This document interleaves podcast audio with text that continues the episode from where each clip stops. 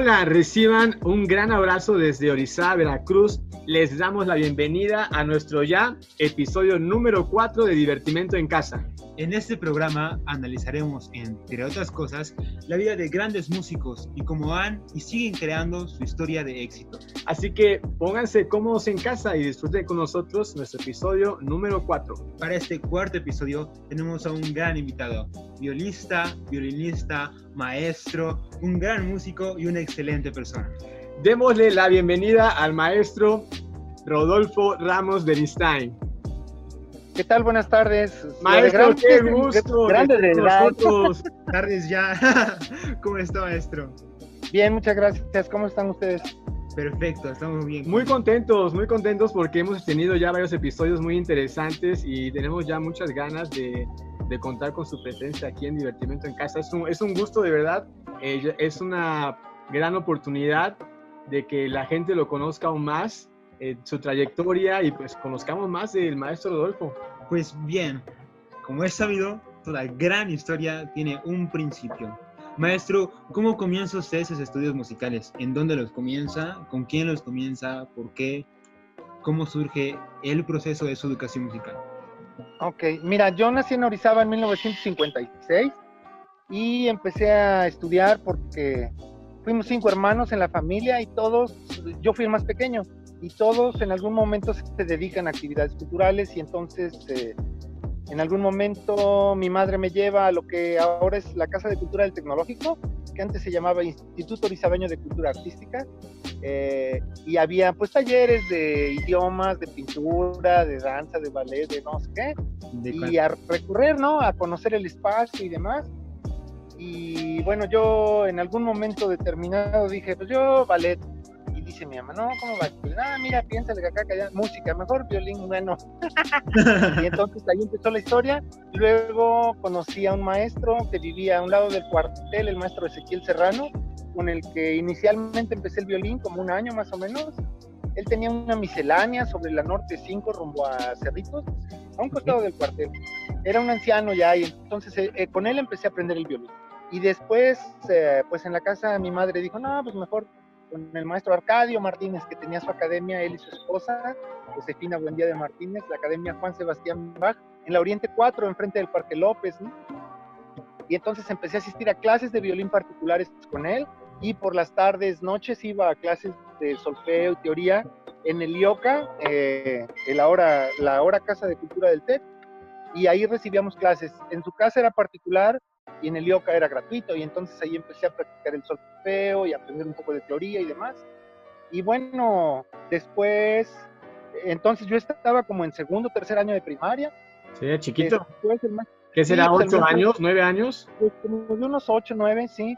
Después el maestro Arcadio fallece en un accidente terrible eh, porque olvidó la llave de su casa, se le hace fácil pasarse por la azotea de la casa del vecino y en el momento del esfuerzo, del impulso, no sé si le dio un infarto o se golpeó y de eso le dio el infarto, no sé qué pasó, pero el maestro falleció y entonces nos quedamos sin maestro.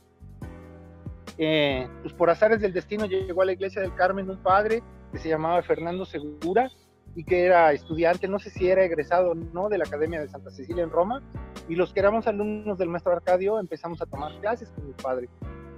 Y bueno, cuando ahí pasó mi primaria, secundaria, prepa, cuando termino la prepa, este, pues no sabía qué iba a hacer, igual que todos los que terminan prepa, no sabemos qué vamos a hacer.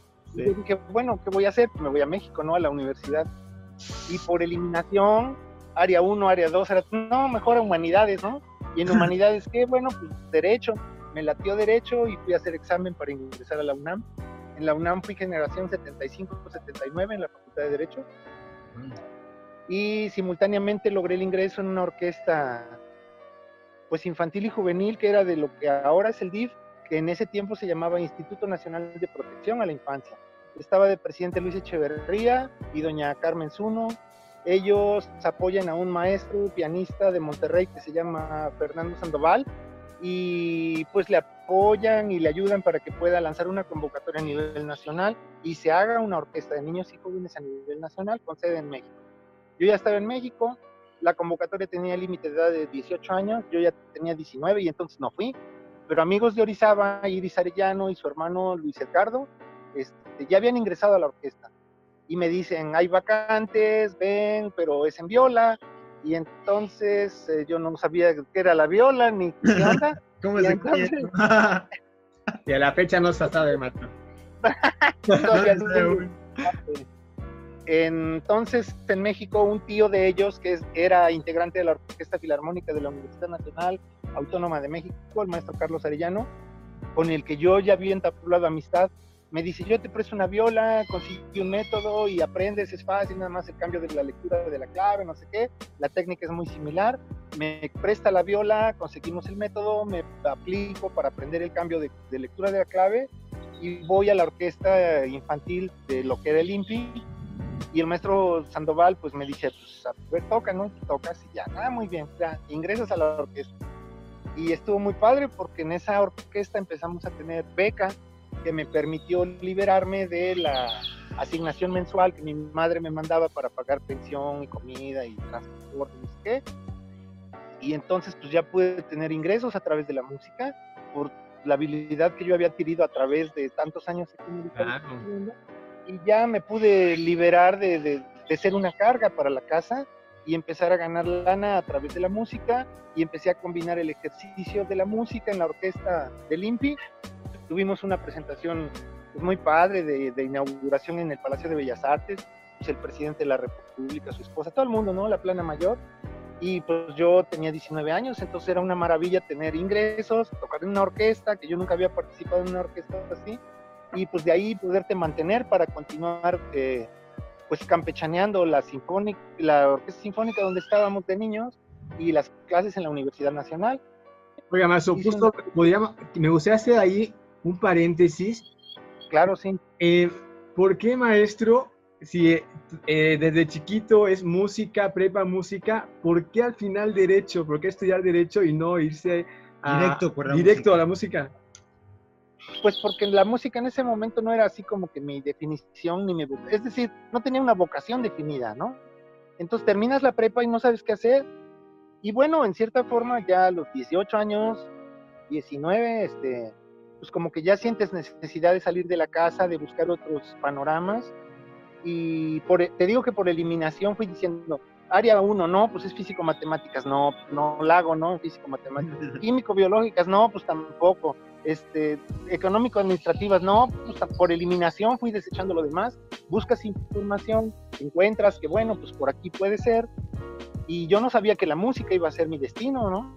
La, la vida te va ubicando en qué onda, y entonces, eh, pues así fue, tuve que campechanear la facultad de Derecho con, con los ensayos y las clases de la música, Pesado, ¿no? hasta que al final, bueno, en el 79, cuando yo termino la facultad de Derecho, eh, estaba en la orquesta esta de, de lo que era el INPI. Para entonces se funda la Orquesta Filarmónica de la Ciudad de México y pues también por contactos, amigos y conexiones me invitan a hacer una audición para ingresar a la Orquesta Filarmónica de la Ciudad de México. Voy, hago mi examen y me quedo como becario dentro de la Filarmónica. Allí estuve el, el año 79, 80 y 81. Y entonces, pues ahí fue una época muy, muy padre porque hubo giras al extranjero, empecé a trabajar en una orquesta profesional, tienes que estudiar un chorro porque cada semana es un programa distinto, un director distinto, este, generalmente los que son extranjeros hablan inglés, entonces tienes que fletar a aprender no solo la música, sino a conocer el personal y a, pues, a estudiar todo lo, la carga de materiales que se te van acumulando, ¿no? ¿A qué edad, maestro? Entonces tenía yo en el 79, eh, deja ver, pues ya no me acuerdo, 86, 88, tenía 32, 3 años, algo así. Y entonces eh, ahí hubo una cosa muy curiosa porque ingreso a la Filarmónica de la ciudad y me olvido de la, de la carrera de Derecho. Y para poderme titular años después, cuando yo quería regresar a Orizaba, mi examen profesional en la Facultad de Derecho fue en 1987 y me costó mucho trabajo porque yo había terminado en el 79, entonces otra vez ingresar para ser admitido en un seminario de tesis, trabajar cuestiones de derecho que nunca eh, ejercí. Y bueno, logré ser admitido en el seminario de derecho administrativo y convencer al director del seminario, que entonces era magistrado del Tribunal Fiscal de la Federación, para que me recibiera como alumno de tesis. Le cuento mis penas, le digo que trabajo en la orquesta y que pues lo que quiero es el título para obtener el grado y pues completar ese ciclo de educación, ¿no? Claro. Y entonces él me acepta como alumno de tesis y mi tesis se llamó El Derecho y la Música Sinfónica en México. Y es un estudio no, comparativo. ¿Y qué Ese es un investigaba en esa tesis? ¿Mandé? ¿Qué investigaba en esa tesis? En esa tesis lo que yo planteo es un estudio comparativo entre las, los trabajos que yo conocía como músico ya en el ejercicio profesional, en lo que era la Orquesta Filarmónica de la Ciudad de México, la Orquesta de Cámara de la Escuela Nacional Preparatoria, donde también participé, y la Orquesta Sinfónica Nacional, donde estuve como, pues ya como profesional de 1981 a 1990, que es cuando yo me reintegro a Orizaba para, pues en la decisión de modificar mi vida personal y familiar y etcétera, ¿no? Claro. Eh, ahorita nos contará esa parte, maestro, de cómo, cómo es a- ahora la vida en Orizaba. Pero llegó un tiempo, una sección muy interesante que se llama el anecdotario. Y en esta Ajá. sección nos platicará algunas anécdotas interesantes de, de dos temas. Uno será un concierto, algún concierto memorable, un concierto que tenga usted que haya Ok. sido o el mejor o algo haya pasado en ese concierto que fue muy bueno. O Sí, bueno, y la segunda anécdota será algo muy interesante que haya pasado en una gira, tal vez nacional, internacional, cuando Sí, estaba en una orquesta amateur o cuando ya estaba en una eh, orquesta profesional. Así que para decidir con cuál iniciamos, doblaré los dos papeles. Y uno estará en mi mano derecha, uno estará en mi mano derecha y uno en mi mano izquierda. Así que, ¿con cuál iniciamos? ¿Derecha o siempre, por la izquierda, siempre por la izquierda. La izquierda. Vamos a ver qué tal. La izquierda. Concierto. Concierto, concierto memorable. Mira, eh, en algún momento cuando yo estaba como becario en la Filarmónica de la Ciudad de México, interpretamos una obra, una obra del maestro Rodolfo Halter, no me acuerdo si es La Madrugada del Panadero o algo similar, y en un momento la orquesta se divide, como la sección de cuerdas se divide en dos secciones, y a mí me toca ser principal de una sección de violas, ¿no? Cosa que yo no había hecho, yo era como que pues, el último de la sección, y ahí como aprendiz o discípulo de todos, ¿no? Y bueno, pues te tienes que enfrentar al momento y copiar arcadas y seguir al concertino y, o sea, se siente la presión del hecho de estar con una responsabilidad de este tipo y decir, bueno, lo que yo decida o haga, los que están atrás de mí lo tienen que hacer, ¿no? Y si la riego, pues lo regarán todos. Todos. no, no, mira, la música es tan noble que, que nos da chance de hacer esto y muchas otras cosas, ¿no? Entonces puedo superar eso, pero sí fue un momento de cierta tensión en el que de repente, a ver la mitad de la orquesta para acá, del atril 3, 4 para allá, y ay, a mí me toca ser jefe de la segunda sección de violas, dije, ay, ¿qué voy a hacer, no? Sientes tensión, pero lo, lo superas, lo rebasas, y pues con ¿Y ánimo. ¿Esta y- fue la primera vez que estuvo de líder de sección? Sí, sí, en ese momento y para esa obra nada más, porque yo estaba en el atril, no sé, cuatro o cinco de, de- de violas, ¿no? Entonces Ok, siempre hay un... ¿recuerda ¿Recuerda usted alguna otra interesante de alguna gira tal vez aquí este en, en como orquesta amateur aún o ya como orquesta profesional? Pues mira, yo en el 75 que llegué a México, con ayuda de este amigo Carlos Arellano, que es de Orizaba también, ahora ya está jubilado de la UNAM, eh, él me llevó, yo me presenté con él en el Auditorio Che Guevara porque entonces la sala Netzacualcoyotl apenas era un proyecto y la Orquesta Filarmónica de la UNAM ensayaba en el Auditorio Che Guevara. Entonces yo estaba recién llegado a México, dije tengo que buscar algún conecte musical, sabía de Carlos, lo voy a buscar al auditorio, llego al ensayo, no lo conocía personalmente, pero por el físico, pues, ah, este es Arellano, de volada se le. Debe ser. Y entonces, este, en el intermedio le hablo, le pregunto, oiga, ¿usted es Carlos Arellano? Sí, eh", y le platico mi historia, que voy de Orizaba, que toco violín, que no sé qué, y me dice, ¿te puedes quedar al final del ensayo? Sí, cómo no, pues espérame y platicamos. Me esperé, terminó el ensayo, fuimos a un café, me invitó al café, este, resultamos vecinos de colonia y de calle en la colonia del Valle, y nos hicimos grandes amigos, ¿no? Y él me dijo, a ver, pues toca algo para ver qué nivel tienes y a dónde te puedo canalizar. Toqué algunas cosas de lo que yo sentía era lo más que podía tocar y me dijo, tengo una orquesta en la que puedes participar, es de jóvenes, es la Orquesta de Cámara Juvenil que dirige hasta la fecha, creo que la tiene el maestro Carlos Esteban Loyola, que es el director de la Orquesta Clásica de México. Y entonces esa orquesta ensayaba los sábados y me lleva el sábado, dice, vamos el sábado, te presento a Carlos Esteban, vas a conocer a los muchachos de la orquesta y pues ya ahí te encarreras, ¿no?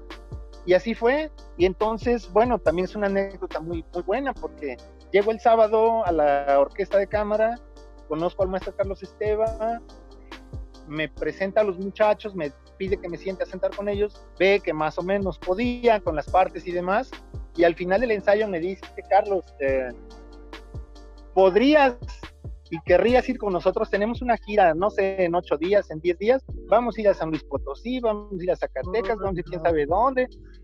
Y le dije, pues claro que sí, maestro. No. no hay paga. Dice, no hay paga, pero hay comida, transporte, hospedaje, y vuelta. Vamos todos los chamacos de la orquesta. Pues claro que sí, vamos, ¿no? Oiga, y ahí entra nuestra, y ahí entra tal vez nuestra segunda parte de la gira. Ah, la gira. Ok, bueno, ¿Qué tal esta estuvo fue, esa gira? ¿Qué tal estuvo esa gira? digamos que fue mi primera gira pues, a nivel nacional y entonces empecé a relacionarme con jóvenes músicos que algunos después terminaron en la Orquesta Filarmónica de la UNAM. Me acuerdo de uno contrabajista Héctor Tirado. Este, nos venimos a encontrar 50 años después, ya aquí en Orizaba, ¿no? Entonces, sí, hay, hay muchas anécdotas en la vida. Esa orquesta, pues bueno, viajamos con Carlos Esteba, recorrimos parte del centro del país, de la mejor época que me acuerdo en, en cuestión de giras es con la Filarmónica de la Ciudad de México, porque pues nos tocaron giras muy padres al extranjero. Estuvimos en Cuba, estuvimos en Perú, en Brasil, en Venezuela, eh, en Argentina. Después estuvimos en Europa casi un mes, viajando por diferentes países, tocando en las salas que, bueno, pues yo nunca me imaginé que podría conocer esos lugares por el hecho de estar participando con la música, ¿no? Es una experiencia muy, muy, muy padre, muy padre, increíble. Luego, cuando en el 81 me voy a Sinfónica Nacional, pues también hubo gira con Sinfónica Nacional al sur de Estados Unidos y al norte del país, estuvimos en, en varios lugares y también fue una grata experiencia. Entonces estaba de director, el cuando yo entré a Sinfónica Nacional estaba de director el maestro Sergio Cárdenas, después estuvo el maestro eh, Dimec, después estuvo el maestro Sabín, y bueno, no, primero estuvo Sabín y luego estuvo Dimec, también estuvo el maestro Herrera, ¿no? Entonces, pues ya son muchos años de estar navegando en el rollo de la música. Qué increíble, maestro. Es que eh, son historias fascinantes. Y, y bueno, este, también eh, teníamos entendido de su paso por eh, la escuela que hoy día es la Olin Jurisli. Cuéntenos cómo Ah, fue sí. este proceso. Cuando yo ingresé, cuando yo ingresé como becario a la Filarmónica de la Ciudad de México, obligatoriamente teníamos que ser alumnos de la escuela. Es la Escuela de Perfeccionamiento, Vida y Movimiento del Conjunto Cultural Olindio Lisli. Y bueno, ahí tuve de maestro eh, el que firma el diploma con el que yo me gradúo de esa escuela, se llama Renat Chuba, es un polaco que era el violista principal de la orquesta en esa época. Firma el diploma también doña Carmen Romano, que entonces era la esposa del presidente José López Portillo, y firma el maestro Fernando Lozano, que era el director del conjunto cultural. Yo fui de la primera generación que egresa de esa escuela. Sí, sí, es, es una historia también muy larga y muy añeja. He tenido, bueno, tuve muchos maestros, algunos particulares, otros oficiales. Empecé, allá en México empecé con el maestro Ivo Valenti, que era de la Escuela Nacional de Música. En la Orquesta de Cámara de la Escuela Nacional Preparatoria fue el maestro ah, Ivo Valenti, que era el que dirigía. Eh, Renat Shuba, que ya dije, un búlgaro que se llama Dragomir Zahariev, también fue maestro mío, y uno al que aprecio mucho y que creo que fue del que más aprendí un curso, que se llamaba Boris Galkin, que era compañero en la Filarmónica de la Ciudad de México. Este, pues ya era adulto mayor y en algún momento le detectan alguna cuestión de cáncer facial por un lunar que tenía o algo así. Lo regresaron, en- no, no me acuerdo exactamente dónde era, si era de Ucrania, no sé, pero con él estudié viola y, y él decía de manera muy chistosa que la viola que él tenía era Fonacot, como diciendo que era una viola así muy rústica, muy, Eh, que, no era, que no era de autor, pues, ¿no? Ajá. Pero tocaba cosas increíbles y entonces tenía una técnica, pues ya sabes cómo es la onda de la técnica de los rusos para la escolarización y el aprendizaje, y la disciplina y la técnica, ¿no? Y entonces, pues algo le pesqué y entonces es uno de los de los maestros de los que con más cariño recuerdo, ¿no? No lo volví a ver. Y, y en esta parte de su preparación eh, como músico, en, en, estas clases, todos, eh, si recordamos nuestra preparación musical, hemos tenido buenos y malos momentos con maestros en clase. Eh, o con compañeros. Con compañeros. Incluso, con materias. ¿Cuál, cuál fue su mejor experiencia y su peor experiencia como estudiante? Híjole, pues la mejor experiencia como estudiante fue yo creo haber conocido a este maestro Boris Galkin, ruso. Bueno, en esa época era Rusia porque después ya se convirtió en repúblicas, quién sabe qué, por todos lados, ¿no? Eh, porque independientemente de la dificultad para el entendimiento por el idioma y la lengua, él sabía muchas cosas y te las transmitía simplemente con, con el ejemplo, ¿no? O sea, toca así y te decía cómo tocar y cómo hacer y lo repetías, no, así no, haz esto, haz lo otro, ¿no? Y entonces a lo mejor no entendíamos bien el idioma eh, literal, pero sí la cuestión musical, ¿no? La mirada o el gesto o el ataque con el arco, cosas así elementales que ya después pues, con el tiempo vas aprendiendo cómo es todo esto, ¿no? Sí, sí, muy, y, muy padre. ¿Y este maestro tal vez le, le, hizo pasar alguna experiencia así mala? No, no, experiencias malas. Bueno, la experiencia peor que puedes tener es que sepas que cada seis meses te van a hacer audición para ver si sigues en la orquesta o no sigues, ¿no? Y entonces eso te llena de tensión y te mantienes constantemente estudiando para que cuando llegue el examen cada seis meses puedas dar el ancho y no te corran de la orquesta, ¿no? Pero bueno, a fin de cuentas, eso es en pro de la, pues de la calidad de la orquesta. Yo creo que eso también lo mantenía en unos estándares muy buenos. Sí, pues mira, cuando yo ingresé a Sinfónica Nacional, en cuestión administrativa, a mí me toca, eh, digamos, entrar en la plaza que tenía el maestro Francisco Javier Montiel Yaguno, que es el violista del Cuarteto Latinoamericano. Porque él decide abandonar la Sinfónica Nacional para dedicarse de lleno al Cuarteto Latinoamericano que entonces estaban naciendo. Y entonces con los hermanos Vitrán y él arman el cuarteto, él decide dejar la chamba, digamos, estable, con prestaciones, con posibilidad a futuro para jubilación, pensión, etcétera. No, dice, yo me voy al cuarteto, ¿no? Y entonces yo conocí a Javier en ese trance de que se iba de Sinfónica y se dedicaba al cuarteto.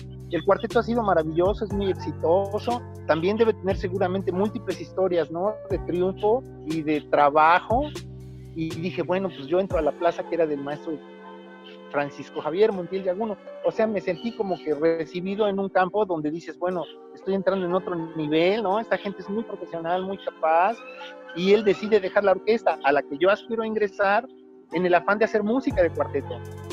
Oiga, maestro, yo, como, perdón, como el maestro Francisco, que en su momento tuvo que eh, tomar esta decisión de decir en la música, o hago esto, o hago otro, y fue una decisión demasiado trascendente.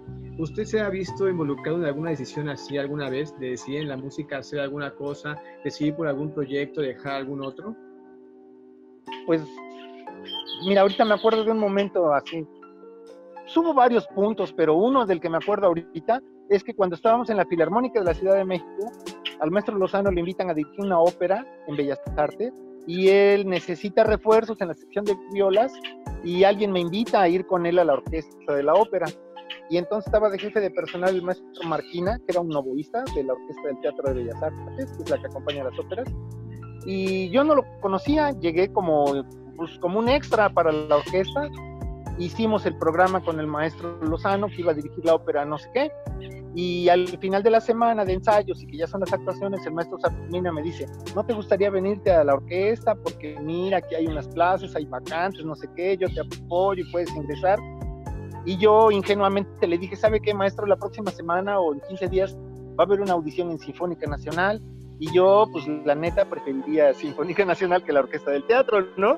Y me dijo, no, tienes que decir ahorita, porque pues ahorita es la oportunidad. Y le dije, pues no, maestro, muchas gracias, me espero al examen, ¿no?